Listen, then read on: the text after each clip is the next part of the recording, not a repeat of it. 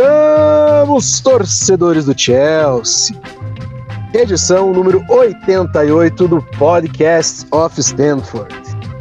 Um clima, eu diria, mais propício, um clima mais ensolarado. É, os bons ventos levaram flores para Stanford Bridge. E quem diria, hein? Algumas semanas atrás, crise instaurada. Potter fica, Potter sai, jogador A vai embora, jogador B não serve, aquele marrento, esse, aquilo, aquele, aquele outro. Que turbilhão! Temos o Chelsea novamente. Parece que as coisas voltaram ao normal? Não sei. Vou receber meus camaradas hoje e a gente vai falar um pouquinho sobre isso logo depois da nossa belíssima abertura.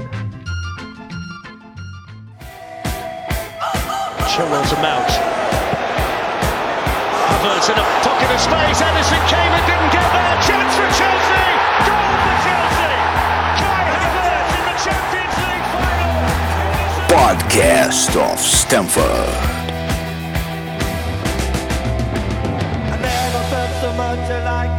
I think I'm a special one. Muito bem-vindo, muito bem-vinda, amigo e amiga ouvinte do podcast of Stanford. Hoje, dia 14 de março de 2023, eu recebo na minha bancada meus camaradas, que já já eu vou apresentar, para falar desta nova fase, do que vimos acontecer nesses últimos três jogos, o que nos espera e aonde esse Chelsea de Graham Potter pode chegar. Mas antes de começar, eu quero pedir para você que está aí do outro lado uh, aquela força, aquela ajudinha que sempre é muito bem-vinda um like no Twitter, compartilhar os episódios, nos classificar no seu tocador de podcast preferido. Pode ser no Spotify, no Apple Podcasts, no Tidal, enfim, são vários que tem por aí, eu já nem sei mais quantos que tem, mas eu acho que dá para você dar um curtir aí para nós, porque isso fortalece bastante, ajuda o algoritmo a jogar essa informação para quem também é, quer ouvir um pouquinho de Chelsea ou quer ouvir um pouquinho de futebol. E como nós somos uma cozinha independente, sem fins lucrativos, que trabalha por meio das próprias pernas, a ajuda tecnológica é muito importante. Certo? Gabriel Belo, muito bem-vindo. Como estão os ares curitibanos, Gabriel Belo? Muito boa noite, Glad, boa noite, Lucas. É, cara, tava tudo bem até o momento, na verdade. Acabei de ver que foi gol do Coxa um torcedor do Atlético, eu não, não gosto muito dessa informação. Mas enfim, bora que bora falar do Chelsea, que é o que importa. Ah, tá rolando Copa do Brasil, muito bem lembrado. Calendário cheio do Brasilzão, né, cara? Gostamos, gostamos. Embora, né, a gente nunca sabe qual é o regulamento que está em vigor na Copa do Brasil, mas deve, deve ter alguma coisa guardada aí para nós, uma prorrogação, um pênalti, alguma, algo do gênero, partida única. Por falar em regulamento, né, regulamentos esdrúxulos ou é, excêntricos, Campeonato Carioca teve muito, né? Quem pode contar pra gente é ele, Lucas Maia, o, o homem que preenche a segunda cadeira desse balcão hoje. Luquinhas, bem-vindo, meu nobre. Você gostava dos campeonatos cariocas com formatos é, excêntricos?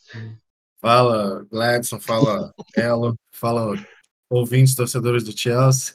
Cara, eu gostava, eu gosto, gostava mais daquele módulo antigo, né? Do turno e retorno. O primeiro turno é o Taça Guanabara, segundo turno é a Taça Rio, disputa ali as taças, quem ganhar, os dois que ganharem se enfrentam na final. Aí a gente passou por um tempo aí com uns regulamentos bem bizarros, bem bizarros, até que esse ano tá razoável, assim. É, de, tem o mesmo regulamento praticamente do ano passado, mas até que tá bem razoável. Mas já tivemos, já tivemos bem piores aqui. A gente, é, é nossa, nossa fama, nosso jeitinho de fazer campeonato estadual. mas é isso, é isso. Estamos aqui falando até de outras coisas, mas temos muita coisa para falar de Chelsea e dessa vez mais leve. Né? A gente sempre fala de outras coisas, porque, como eu já disse, né, algumas edições anteriores, nós somos o podcast mais desorientado e descolado sobre Chelsea do Brasil, com certeza. Do mundo eu não sei. Mas daqui a gente é. Inclusive, já quem tá falando de outras coisas nesse começo, o gol do Coxa foi cancelado, só isso. Segue. Opa, olha, olha lá, olha lá. O homem tá querendo arrumar uma briga com os torcedores do Curitiba. Meu, Perdão, perdão, adoro vocês. Não, mas que é isso, tá tudo certo, cara. É... Isto posto, vamos falar de Chelsea? Vamos, vamos, vamos pra pauta? Melhor, porque né? eu acho que o pessoal aí do outro lado tá ansioso para ver o que, que vai sair daqui. A gente chega num, num momento da temporada onde a gente já vinha falando que as coisas iam começar a se afunilar, que os jogos iam se tornar mais difíceis e que o Chelsea ia precisar começar a apresentar um pouco mais de futebol do que não vinha apresentando.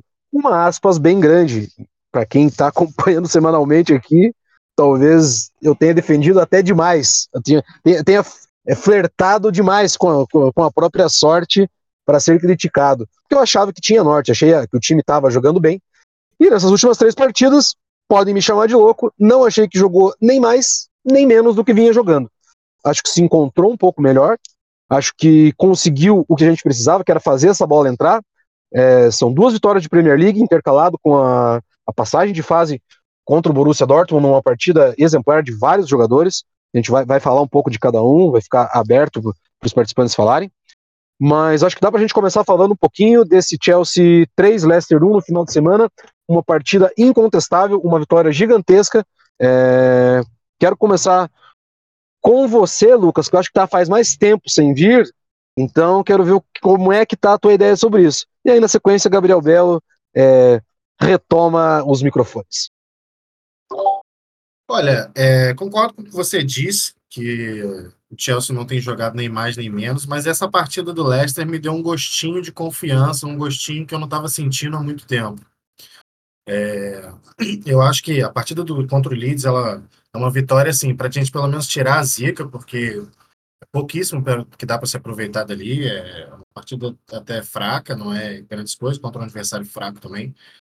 É, mas aí é o, o jogo que, que a nossa bola entra. Que a nossa bola entra, que os três pontos vêm, independente de como vieram, sabe? De um jogador que está sendo muito importante, que foi o Fofaná, que fez o gol naquela partida. Está sendo importantíssimo nessa volta de lesão, principalmente agora com a lesão do Thiago Silva. É, a gente também vai falar sobre a partida dele contra o Leicester.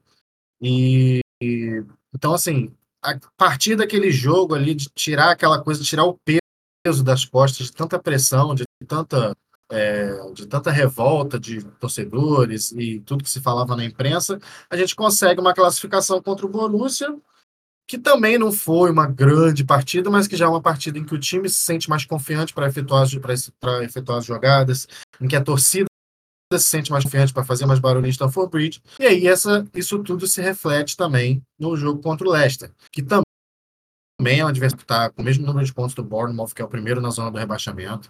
Não é um, uma temporada boa para o time dos Fox, mas a gente foi lá e venceu. A gente, a gente foi lá contra o. A gente, aliás, recebeu o Southampton em casa e não conseguiu vencer, não conseguiu convencer na partida.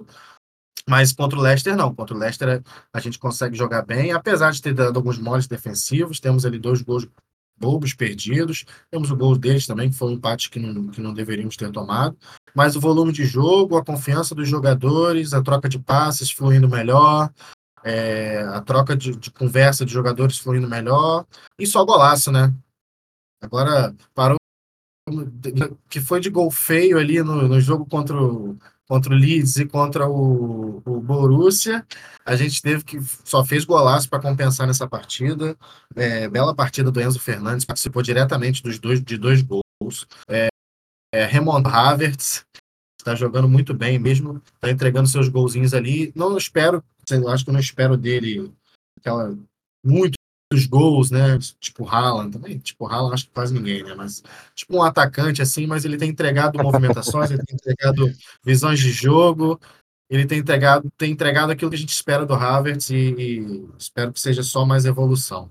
Então é, é, foi a primeira partida confiante da, do, do, time, assim, de fato, em que o time foi para campo e venceu o jogo como deveria ter vencido. Fez três gols, coisa que eu não fazia há muito tempo, numa mesma partida.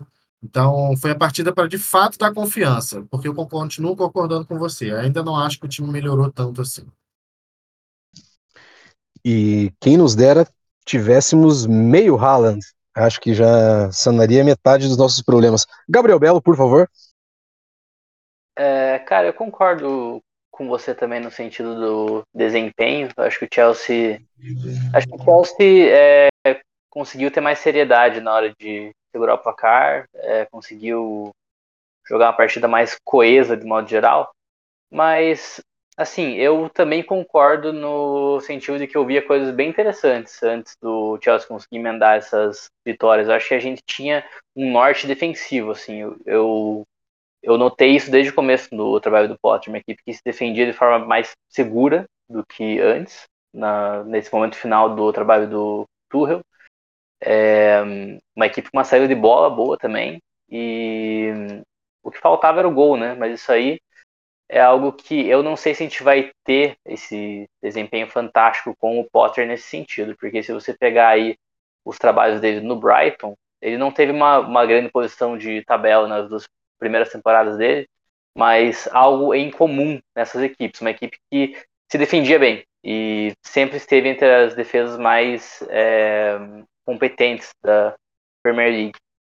Então, eu acho que a gente terá isso no, no Chelsea caso a gente dê tempo para ele. Uma equipe segura na parte defensiva, uma equipe que sabe o que fazer enquanto defende. A gente tomou, acho que com exceção daquele jogo do Manchester City, que foi uma algo bem, bem fora da curva, né? É, ainda mais considerando que é a equipe mais forte da Inglaterra há muitos anos. Mas o Chelsea vinha tomando poucos gols e gols é, bem circunstanciais, assim, é, gols que você conseguia ver aonde estava o erro, não que fosse algo sistêmico, assim, algo, algo gigantesco. Então tem esse norte defensivo nesse trabalho do Potter e os gols começaram a sair, né? Ainda de forma tímida, também acho que não dá para empolgar. Eu sou da ideia de que a gente tem que deixar ele até o final dessa temporada, independente do que aconteça, porque se trocar agora e tentar contratar alguém não vai ser o nome ideal. Mas eu também não sou otimista a ponto de achar que, que a gente pode se contentar com quem viu nas últimas três partidas aí. O jogo do Borussia Dortmund foi muito positivo, na minha opinião. Acho que um pouco por parte do Borussia também está bem assustado, mas o Chelsea conseguiu se impor, conseguiu fazer um ótimo jogo. E as partidas do Leicester foi, foi um time eficiente no ataque, né? A gente nem chegou a criar tanto, mas é, teve, teve um jogo bem positivo. Acho que a, a, dupla, e não só vindo desse jogo, mas a dupla Enzo e Kovacic é o que pode dar muito certo. São dois jogadores que se complementam bem. O Enzo tá muito bem, né? Tá crescendo. Acho que vai ser um investimento que vai se mostrar muito bom ao longo do tempo. O Havertz, para mim, geralmente joga bem, mas vinha pecando muito na frente do gol.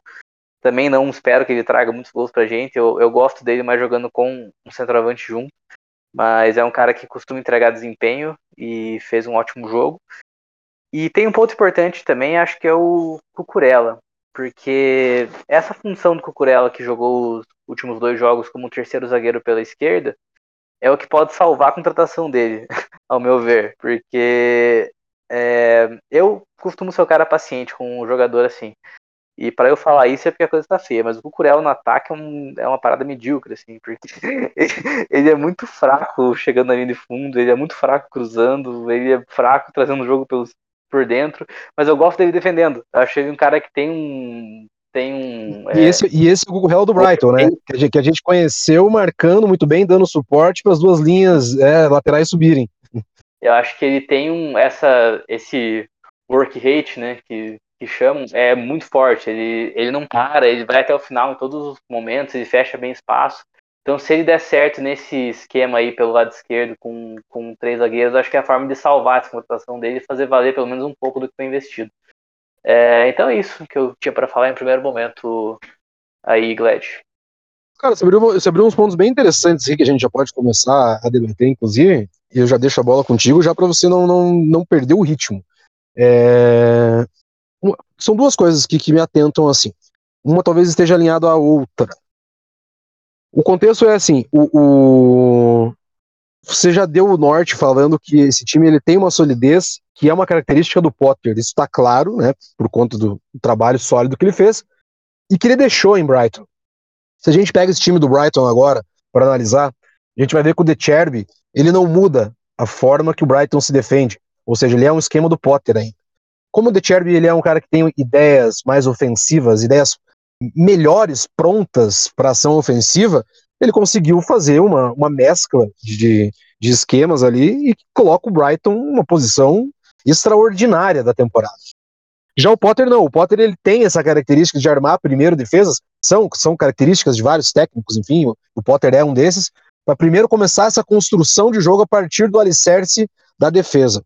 E ele conseguiu rapidamente estabelecer isso no Chelsea, que ele ainda não conseguiu ou está tentando ainda desenvolver, né, passos médios ou curtos, é essa sinergia entre defesa e outros setores.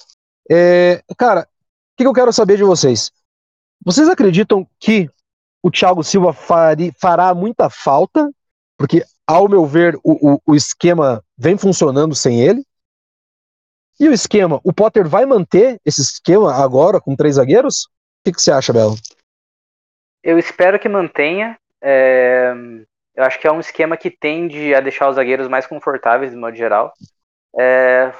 Algo que talvez não, não desça bem para a torcida aí, mas eu vou falar. Eu nunca achei o Rudiger um grande zagueiro. Eu achei um, um zagueiro é, muito agressivo, eu gosto disso. Eu acho ele bom com a bola, mas eu nunca gostei tanto defendendo espaço, sabe? E ele, no esquema com três zagueiros, parecia o melhor zagueiro do mundo. É, e, é, e eu falo isso para dar um exemplo, sabe? Porque eu acho que é, mostra o quanto o sistema tende a funcionar um pouco melhor e sobrecarregar menos os zagueiros. Eu acho que o Thiago Silva faz sim falta porque ele é muito bom, sabe? Mas eu também acho que isso pode ser trabalhado com outros jogadores. O Badiachile, na minha opinião, foi um cara que chegou jogando muita bola. Ele, com a, com a bola, inclusive, é um jogador muito diferenciado. Algo que o Thiago Silva também é. O Thiago Silva com a bola é, é fantástico, assim. E o Badiachile pode aprender muito com ele e tal e já tem essa habilidade, né? Então, eu acho que é um esquema interessante. Eu, eu sempre gostei, sempre fui fã desse esquema com três zagueiros. Eu acho que combina com esse elenco do Chelsea e também combina com o DNA do clube. É, então, nesse sentido, eu acho interessante esse três zagueiro para entrar nesse, nesse ponto dessa tua pergunta. Olha, eu é, até estava lembrando aqui, o Belo deu o exemplo do Rudiger, eu também concordo perfeitamente com você, e lembro também do Davi Luiz com Conte. É um Davi Luiz que volta para o Chelsea desacreditado, né, que volta para o Chelsea depois de uma passagem até boa pelo PSG, mas é já num, uma decadente na carreira, e que volta e joga bem com, com esquemas três zagueiros com, com. Eu gosto também bastante do esquema. Acho que encaixa bem. Gosto de sempre ter, nesse esquema, ter justamente um jogo, um zagueiro muito rápido pelos lados. E a gente ter o Cucurella de um lado e o Fofaná do outro, isso é excelente. E além disso tudo, com a chegada do Badiachile e Thiago Silva classe, que é a volta do Fofaná, potencializou jogadores que estavam sem confiança, como o Koulibaly, pode ajudar até um Chaloba, que não é é um dos primores assim da nossa zaga, mas é, é um cara que pode ser ajudado pela, pelo, pelo crescimento defensivo do time, que isso impacta diretamente nos jogadores. Você vê um muito grande do Cucurella, você vê um crescimento grande do Koulibaly também, é, que, querendo ou não, assumiu responsabilidade por conta do Badiachile não ter sido inscrito na UEFA Champions League, porque se fosse, o Koulibaly teria sido mantido na reserva e não teria feito aquelas partidas excelentes que ele fez na, na UEFA Champions League. Então, foi um cara que cresceu muito também, que a gente esperava já chegasse pronto no clube. Então, é, gosto sim desse esquema de três zagueiros. Acho que o time ainda tem que acertar alguns pontos, lógico, né? Nada é perfeito principalmente ali no jogo do Leste, tiveram duas oportunidades, uma que não me lembro quem, acho que o Gallagher salva em cima da linha, tem uma outra oportunidade que o cara erra o chute também, sem, completamente sem goleiro. Lógico que nessas duas chances tem muito erro do Kepa, que eu acho que é importante a gente falar, e também a gente parar de, de, de querer achar que o Kepa vai entregar alguma coisa a mais do que ele entrega. É um excelente goleiro com, com, com reflexo, na questão de reflexo, é um ótimo goleiro, ele fecha muito bem as saídas, ele defende muito bem essas bolas que vêm rápidas em cima dele. O problema dele são as bolas cruzadas, o problema dele é o tamanho dele, os gols de longe que ele toma às vezes porque não consegue ele, chegar. E ele já atingiu o nível máximo dele, né? É, é isso aí. Ele é isso aí. Infelizmente não é goleiro pro Chelsea. Infelizmente não é goleiro pro Chelsea. Talvez um bom reserva e tal. Mas é, é isso aí. E com o Mendy na situação que está, né? A gente também não, não, não, não seria justo com o Kepa tirá-lo. Também nem acho que ele seja dos maiores problemas, mas nesse, nesse último jogo ele afetou bastante. A gente poderia ter sentido um pouco ali é, essa deficiência dele. mas acho que o sistema defensivo no geral ficou excelente. E quando você tem Tio e Reece James, que são caras que correm pra caramba nas, nas aulas do campo, que se entregam, que são muito fortes, que sabem marcar também, que sabem ler, é, ler a jogada, antecipar. O Tio faz isso muito bem. O Reece James é muito forte, consegue marcar, voltar chegar na linha de fundo e brigar no corpo e na velocidade com o atacante. Então você tem uma, quase que uma linha de cinco muito forte formada ali, e isso dá uma consistência muito importante para o time. Muito legal. Você tocou nos pontos interessantes aí, cara, e que eu acho que, que, que me saltam também ao, aos olhos, assim a gente está falando de um time em desenvolvimento, né? E, e, e, tem um monte de cara nesse time, principalmente no setor ali é, da zaga, que se a gente fosse dar nota para eles, né? A maioria ia passar por média, vamos dizer assim, né? um 6,5, um 7 ali.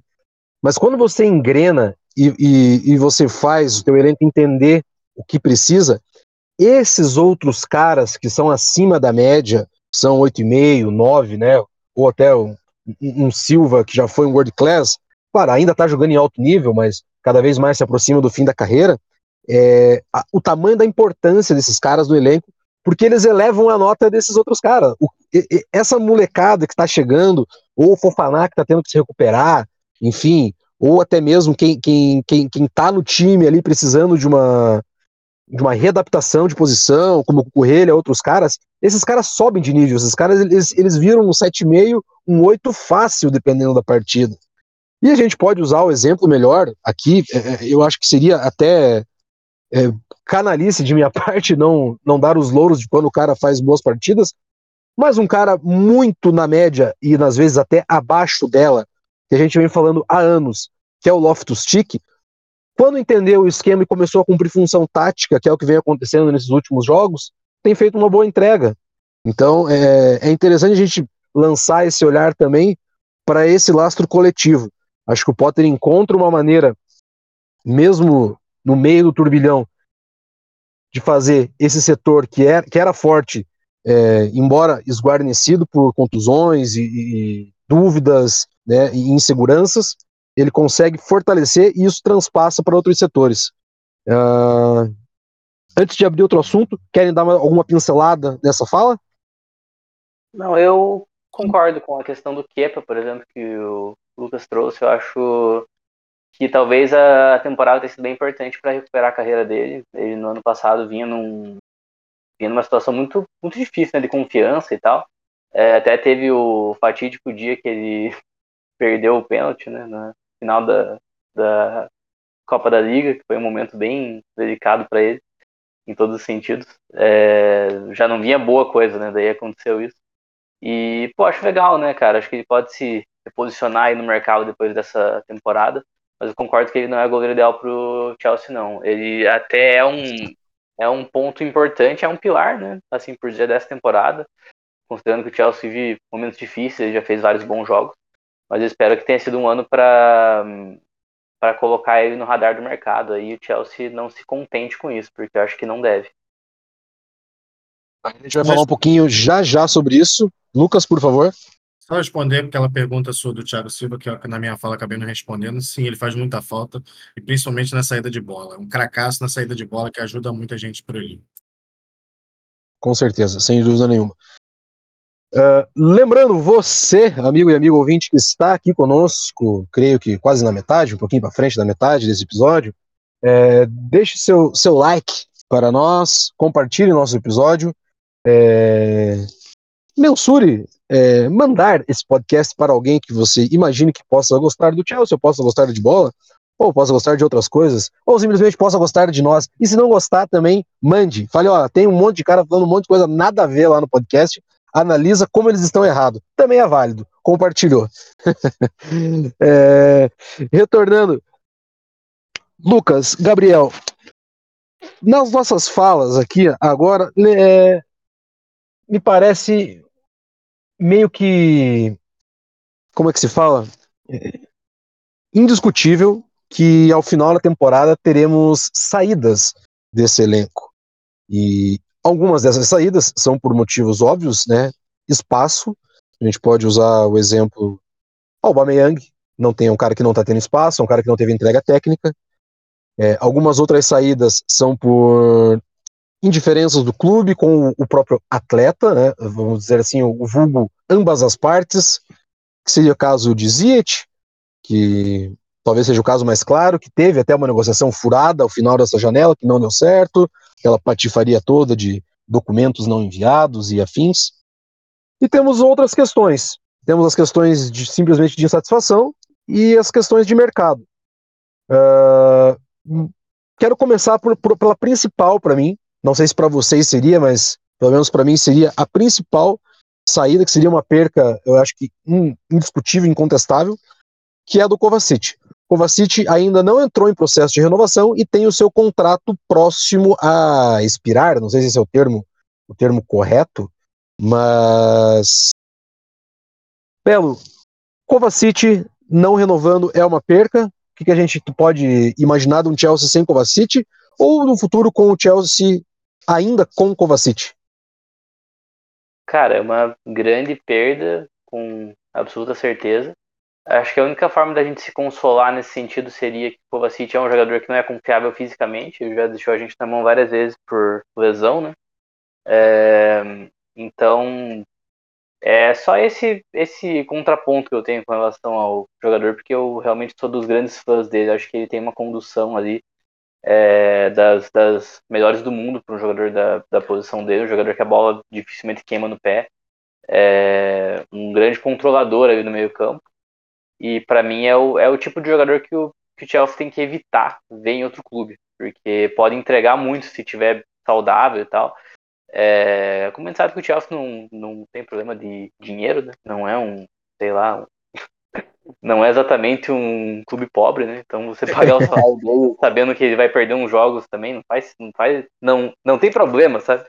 É, então é um cara que eu gostaria que ficasse. Acho que com relação à saída, um, um, um ponto muito delicado nesse momento é o Mason Mount, né? Que acho que é um é um debate que vai para vários pontos, assim, tanto na questão de ah, se vale a pena manter ele, porque ele não tá bem, é, o quão danoso seria ver ele em outro clube também, e é algo que tá bem quente, né? nesse momento, essa possível saída dele.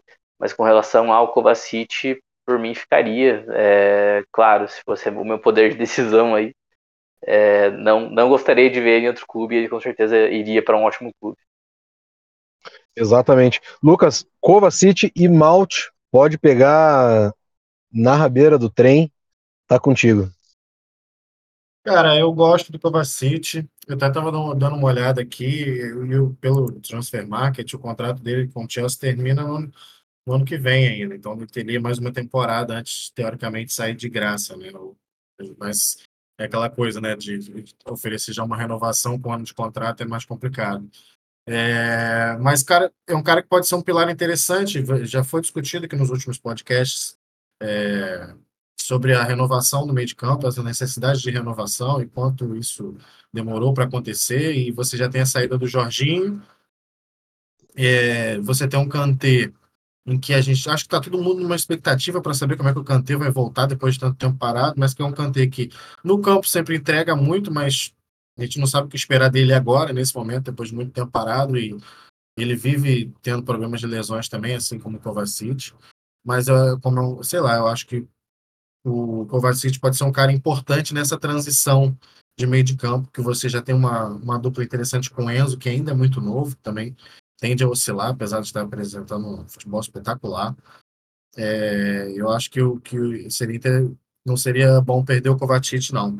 Mason Mount, cara, eu gosto muito do Mason Mount, eu acho que tem alguma coisa aí nessa questão do Mason Mount que está mal explicada, que tá mal, que não está lúcida para gente através de imprensa ou através de, de, de, da imprensa inglesa, assim, que parece que tá estranho, sabe? Tá estranho. É um caso que não me parece que tá normal, porque ele nunca apresentou um futebol ruim pra gente a ponto de, de querer ver ele longe do Chelsea agora, assim. Tipo, ele tá apresentando esse futebol péssimo, não está apresentando no caso, né?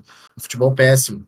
E a gente tá tem muita gente que não que eu não consigo tirar a razão de que está querendo ver o, o Mason Mount fora do, do, do, do clube. Eu não gostaria de ver. Eu acho que tem alguma coisa aí, tem alguma questão psicológica, alguma questão de que ele não não está se dando bem com algumas questões do clube, porque é muito estranho ele ter uma decadência tão grave, tão, tão alta, de um jogador que a gente esperava tanto, que, que se dedicou tanto, que está no clube desde criança para sair desse jeito, sinceramente.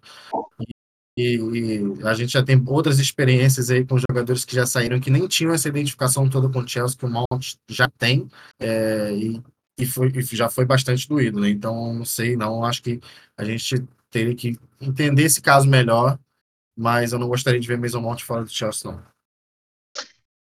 Eu acho que você conclui com perfeição, cara, e não, não só o Mount, é, números, né, entregas e tudo que ele já, já correspondeu, né, desde transfer ban, quando ele foi o cara que assumiu a responsabilidade de criação, de chamar, é, chamar é, jogo daquele time. É, e desculpa, Bel, não entendi. Não, só... não, não falei, falei pode ter vazado alguma coisa. Foi eu que ah, falei tá. que o assumiu a responsabilidade naquela época magrelinho. Exato, magrelo, exato. Gente, e assim, é esse lance da identificação, né, de, dessa estrutura que, que, que, que, é intangível do futebol, mas um cara que é da academia, que, que é torcedor, que, que conhece, né, o, o vulgo, o tiozinho do café, as tias da, da, da cozinha, né, conhece por um todo o Chelsea, seria de uma ingratidão é, sem tamanho, cara, se essa diretoria não forçasse uma, uma, renovação com o Malte. E indiferente de números, valores, eu acho que não é momento de, de de pensar isso, porque estão pagando tudo para todo mundo, por que não pagar para um prata da casa que, que nos deu tanto e pode nos dar tanto ainda? Até porque técnica a gente sabe que tem, como você disse, pode sim ser alguma coisa, ainda mais depois das declarações do Graham Potter, né, da, da coletiva, que diz que conta com ele, obviamente eu não vou lembrar agora aqui para transcrever as palavras corretas do Potter, mas foi algo no sentido, caso você não tenha visto, né, que que é que ele conta com o Malte, mas que eles já conversaram, que ele entende perfeitamente que a decisão tem que ser dele junto com o clube, mas que antes de qualquer coisa ele tem que decidir a vida pessoal dele. Então, quando o Potter dá esse, esse norte pra gente, assim, é porque realmente pode sim estar tá acontecendo alguma coisa com, com o Malte extra-campo.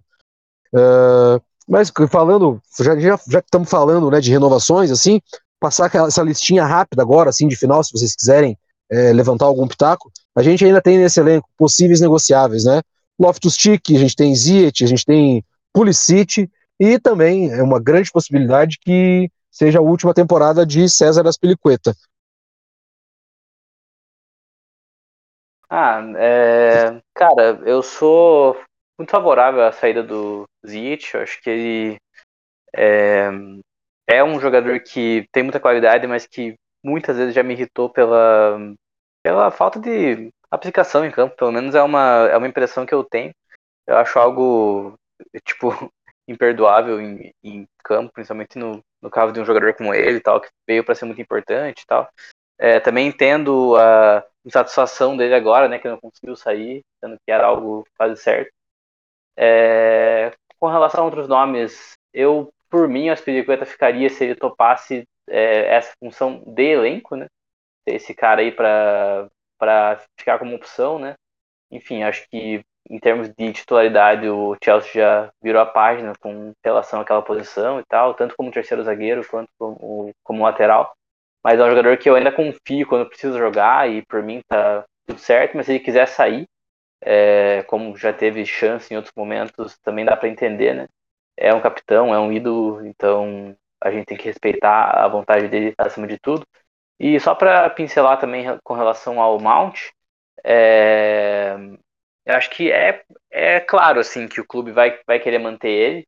E se ele não ficar, é, passa a ser uma questão muito, muito do atleta mesmo. Eu acho que essa situação está bem desenhada. O Chelsea não vai querer perder um jogador tão, tão valioso de graça, né? É, e até esportivamente seria muito pouco para você largar aí a mão dele, né? um jogador que é campeão europeu pelo clube, um jogador que é formado na casa. É, você não pode é, largar a mão de um jogador desse por causa de uma, uma fase, por causa de uma temporada ruim. Isso não existe.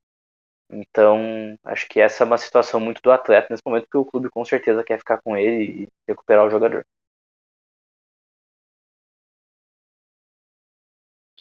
Cara, sobre Ziek, acho que assim, é uma relação que não deu certo. A gente tentou, eu tentei, gosto muito do estilo do Ziek, mas não, não dá. É uma parada que, que não encaixou, não, não casou, não deu certo. Bola para frente, e é isso, paciência. É, o Aspilicueta, cara, é, é, assim, é um cara que já está com certa idade, já não tem muito tempo de carreira. Ele ficar muito tempo no banco não é bom para ele também. Ele já ganhou tudo no clube, ganhou literalmente tudo, completou o álbum de figurinhas. Nem John Terry fez isso. O Mundialzinho de Clubes lá, o, o Aspilicueta completou sua, seu álbum de figurinhas de taças pelo Chelsea.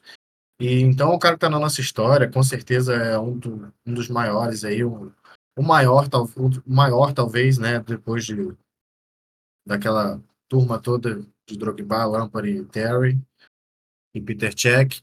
É, então eu acho que, que o, o Aspilicueta merece uma despedida uma despedida justa, uma despedida de ídolo que ele terá, mas eu acho que também já, já é um ciclo que se, que se encerrou. Não porque eu não confie nele no campo, não porque eu não, não gosto de ver o Aspilicueta jogar. Eu gosto de ver o Aspilicueta jogar, apesar dele não entregar mais aquilo, aquilo que ele já entregou um dia. Mas é um cara que também, pô, também a gente também vai ficar brecando a, a carreira dele até quando, se ele ainda tiver chance, desejo de jogar, sabe, por um clube grande no seu próprio país, como ele quase foi para o Barcelona na última janela de transferências.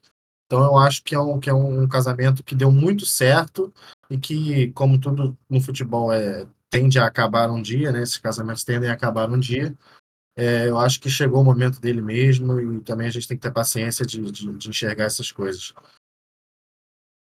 Exatamente. Deixe o, o menino ser feliz é, nas praias de Barcelona ou nos vinhedos perto do Algarve, aonde ele preferir.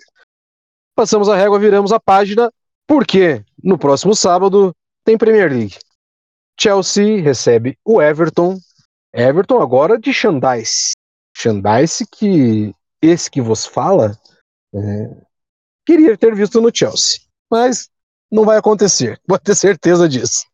É, um Everton fechadinho, um Everton que vai vir para brigar por qualquer ponto que seja, que é muito importante nessa briga contra o rebaixamento. Retrospecto dos últimos cinco jogos entre Chelsea e Everton, um empate, duas vitórias para cada lado. Placares magros, diga-se de passagem. 1x0, 1x0, acho que 2x1, 1x0, 1x1. Salvo engano, foi, foi, foi nessa, nessa toada. Gabriel Belo, o que podemos esperar desse Chelsea agora navegando em mares mais calmos, é, com seus tripulantes mais é, entrosados, assim, vamos dizer, contra esse Everton que, que vem para fazer jogo difícil porque precisa pontuar? Espera um jogo muito difícil. É, além do resultado, espero que a gente tenha uma, melhora de desempenho, mais importante nesse momento. Também espero que o Chelsea, ao fim dessa, né, até o final dessa temporada também, é, foque no que interessa, né? A gente tá, querendo ou não, aí a poucos jogos de, de um das principais partidas aí da Champions, né? É, então, focar muito nisso com relação a termos de resultado. A gente sabe que é muito improvável que o Chelsea tenha um título nessa temporada, mas também era improvável em 2012. A gente também não era favorito no último título, então tem esse, esse lado mais místico, né? E na Premier League eu espero que o Chelsea rode, que dê chance para quem tem que jogar, que dê chance para quem não está inscrito na Champions, também é importante que tenha essa rodagem, e que prepare aí a equipe para as grandes decisões dessa temporada. Então, para esse jogo do Everton, eu espero uma partida bem difícil, por todos os pontos que você trouxe. E, mas também espero que a gente siga nessa melhora. Eu, apesar de ter pedido que peças tenham chances, né, que o time rode, eu acho que o Potter nesse momento talvez até vá evitar isso, né, para dar um padrão que é importante para dar confiança pro trabalho dele. Eu espero que siga evoluindo. E é isso, Glad. Eu acho que a gente vem para um jogo bem complicado, mas eu tô confiante na vitória. É, o Everton está a um ponto da zona do rebaixamento. É, o Xandais não é um cara que costuma é, dar moleza para o seu time, então vai ser um jogo que, não, que o Everton não vai entregar essa derrota de graça nem fácil, não. Se a gente quiser ganhar um jogo, a gente vai ter que ganhar bem, vai ter que jogar bola, porque vai ser um jogo pegado, vai ser um jogo difícil. O Everton está tá numa briga bastante complicada ali na, na, zona, na parte de baixo da tabela, e o Chelsea tem que fazer o, é, o resultado para poder continuar nessa toada. Então, é porque a gente tem jogos difíceis pela frente. Tem, a gente ainda vai enfrentar Liverpool, Manchester United, Arsenal e Manchester City. Newcastle, se não me engano, também, pela Premier League. Então, a nossa tabela na Premier League ela não, é, não é fácil. É, então, a gente tem que manter essa sequência de vitórias para poder dar confiança mais para o time. A Champions League ainda tem muito tempo para acontecer, se não me engano, é só daqui a um tempo, ainda vai demorar né, para acontecer. É, vamos pensar depois que sair o sorteio. Mas, enquanto isso, a gente tem que acertar a casinha na Premier League, é ganhar esse jogo do Everton para ficar aí duas semaninhas de data FIFA respirando tranquilo, sem muito peso nas costas, trabalhando para poder enfrentar mais uma nova sequência de jogos importantíssimos depois que voltar em 15 dias no mês de abril. Então, é um jogo importante, sim, é um jogo para a gente manter essa tranquilidade, manter essa paz e botar a bola na rede, botar o pessoal para marcar também. Esses caras precisam voltar a ter confiança, ter, pegar assistência, dar um chute, acerta um chute de longe. Acho que o time está precisando também pegar um pouco mais o jeito ali, da, a confiança do jogo. É, o Havertz já, já fez gol, de repente já pode tentar arriscar umas finalizações de longe que a gente sabe que ele vai muito bem. Você pode ter o Enzo Fernandes arriscando mais, o João Félix voltando a marcar. É, acho que tem, que tem que todo mundo brigar, todo mundo tentar. Vai ser um jogo difícil, mas é uma partida muito importante para a gente. Se a gente quiser, depois, daqui a 15 dias, continuar em mares tranquilos, como você bem desenhou. Bichinho da confiança que é muito importante nesse jogo chamado futebol. Bem, falamos um pouquinho sobre as três vitórias, sobre esse momento que a gente pode esperar. Falamos também sobre idas e vindas, né? Do, falando sobre futurologia, sobre renovação de Kovacic, alguns outros jogadores. Falamos, demos essa pincelada também nesse, nesse jogo que, que está por vir. É, e um, um apanhadão dos, dos últimos dias de Chelsea. Esqueci de algo, senhores? Imagino que não. Está, está contemplado, senhor Lucas? Sim, sim. passamos a régua. Muito que bem, então. Lembrando, né, você que está nos ouvindo até agora, você deve gostar da, da, dessa pessoa que vos fala, desses meninos que aqui vêm destilar elegância e bom garbo para falar de futebol sobre Chelsea. Ficamos muito agradecidos mais uma vez. Né, se puder nos compartilhar, a gente agradece muito. A gente sempre vai estar fazendo algumas enquetes agora dentro do Spotify. Então, quando você for clicar lá no app verde, né, onde está o nosso podcast, perceba que vai ter algumas perguntas. É muito legal você participar. E se quiser deixar seu comentário lá na caixinha de, de comentários do Twitter ou do Instagram, fique à vontade. Afinal de contas, a gente faz para vocês. É, senhores, semana que passou foi aniversário do Chelsea. Não poderia deixar de, de lembrar dessa data tão especial, 10 de março de 1905, aniversário do nosso querido Chelsea. É... Você sabe quem faz aniversário hoje, Gabriel Belo? Não sei, Gled. São três, três gênios, eu, eu diria, que eu separei aqui. Me conte. É... Já ouviu falar em Stephen Curry? Sim, 35, né? Esse eu vi. É. é... Estamos ficando velho. Estamos ficando velho. Quando, eu... quando ele surgiu ali, assistiu, eu tinha 20, 23, 24. Ele, é ele curte o Chelsea, né? Curte. É, ele foi fazer fotos lá no CT. Um novo goleiro? É, também, né? Tem, tem dessa, cara. Veja você. O outro, eu acho que o Lucas talvez saiba quem é o aniversariante de hoje. É, é, é conterrâneo, Lucas. você já ouviu falar em Manuel Carlos, vulgo Maneco? Com certeza. Homem, ah. homem das Helenas. O Homem das Helenas. Você, você é noveleiro também? Porque eu sou noveleiro, cara. Não sei se o Belo é, mas eu sou. Já fui, já fui mais. Quando eu era moleque, eu gostava. Quando eu era moleque, eu gostava de sentar ali finalzinho de tarde e assistir uma novela. O Manuel Carlos, ele curtia as Helenas e curtia ambientar um barzinho do Leblon, né? Todo, todo, toda novela tinha um, um núcleo que era um, um piano bar, alguma coisa do gênero. Qual... É, é trend no TikTok, né? O pessoal falando assim, vivendo uma, um final de semana no Rio de Janeiro como se estivesse numa novela do Manuel Carlos. Qual que você gostou mais, a Laços de Família ou a Mulheres Apaixonadas? Uh, Laços de Família. Laços de Família, muito bem. Lembra da Pura Amor também ou não? Não, essa não. É, eu lembro da Pura Amor. Mas agora não tá, acho que não tá reprisando nenhuma do, do Manuel Carlos. Mas, Gabriel Belo, vai ficar a dica, hein? Senhora do Destino, Nazaré Tedesco, maior vilã, a vilã mais underground da TV, da, das novelas da TV brasileira. Tá, tá Pô, começando. Fica, fica, o jabá aí do canal Viva. Viva, se quiser nos patrocinar, mande um e-mail para patrocínio@bluesofstanford.com.br. Aguardamos. Perfeito, perfeito, Glad. Que ah. ninguém é, empurre nosso Graham Potter da escada, né?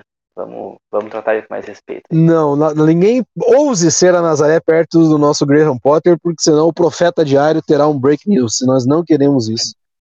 E o terceiro, e menos importante, até porque não era tão gênio quanto todo mundo é, imagina, até porque tinha uma mulher por trás dele, fazendo quase metade do trabalho dele, é um tal de Albert Einstein. Mas isso não vem ao caso. Senhores, eu agradeço a participação de vocês mais uma vez, brilhantemente.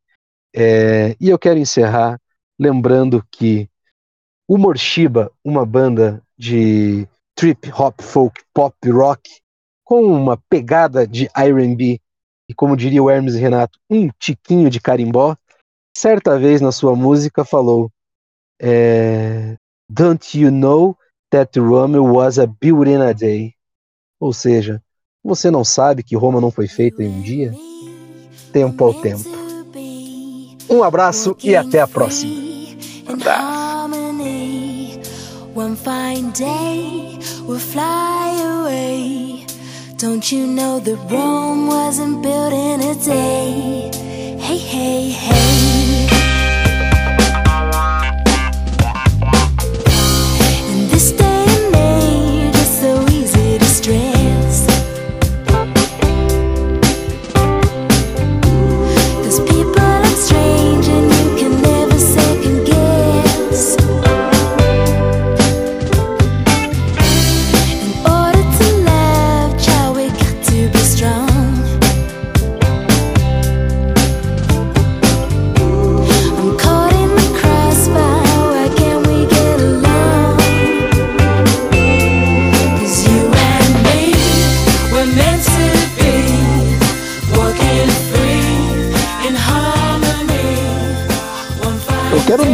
relatividade rolê. Que relatividade, caramba. Deixa eu desligar esse ursinho aqui, que senão o time me mata.